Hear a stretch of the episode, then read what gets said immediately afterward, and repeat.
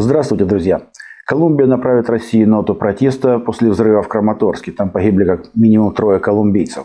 Возникает закономерный вопрос, а что они там делали? По последним данным, в результате удара Искандером погибло два генерала и более полусотни старших офицеров, как вооруженных сил хунты, так и иностранных советников. А главная экологиня планеты посетила Киев и после разговора с клоун-резидентом потребовала у России прекратить уничтожения животных. Россия требования проигнорировала. Леопарды в степях Украины горят не хуже, чем горели пантеры и тигры 80 лет назад на этих же землях. Ну а чуть ли не самым большим успехом вооруженных сил хунты за почти 4 недели контрнаступа стал захват плацдарма на левом берегу Днепра у Антоновского моста. Скорее даже не у Антоновского моста, а непосредственно под ним.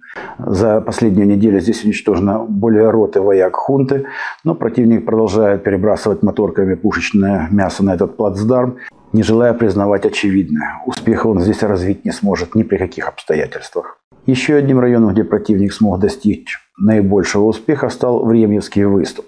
После отступления из Равнополя наши войска отошли на второй рубеж обороны по линии Приютная, Урожайная, Старомайоровка, Новодонецкая. Попытки вояк хунты развить успех привели к большим потерям. Линия Суровикина оказалась им не по зубам. На северском направлении наши войска продолжают расширять зону контроля к северу от Торского и медленно продвигаются в Серебрянском лесничестве, все плотнее прижимая вояк хунты к излучине Северского Донца напротив Серебрянки, Григоровки.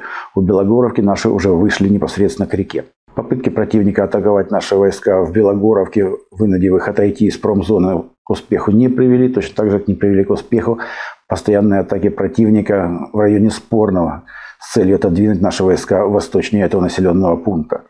Южнее продолжаются бои и на Солидарском, и на Артемовском направлении. Противник все время пытается атаковать из Дроздоловки, отодвигая наши войска южнее от Северска.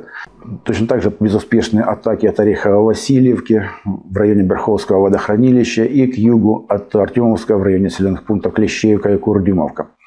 Здесь противник пытается наступать с 20 мая, но безуспешно. Последние две недели он не продвинулся ни на сантиметр. После переброски подкреплений на Авдеевское направление противник постоянно атакует, старается отодвинуть наши войска от железной дороги на севере Авдеевки и от северного на юге. Но наши закрепились на южных окраинах Авдеевки, в нескольких сотнях метров южнее северного, и выбить их оттуда не получается.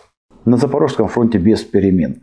Дожди и постоянные контратаки противника, прежде всего в районе населенного пункта Работина. Но наши уверенно держат оборону, не позволяя противнику через Пятихатки двигаться куда-либо в каком-либо направлении, в том числе населенного пункта Жеребянки. Неудивительно, что на Западе все чаще говорят о том, что на остатках Украины нужно прибегнуть к корейскому варианту и просто договориться с Россией о разделе территорий этой бывшей Советской Республики. Неудивительно, что на фоне подобных неудач хунты почти за 4 недели, которые не привели даже к прорыву линии фронта ни на одном из участков, на Западе все чаще говорят о необходимости прибегнуть к корейскому варианту раздела этой бывшей Советской Республики на часть подконтрольную Российской Федерации и часть подконтрольной американцам.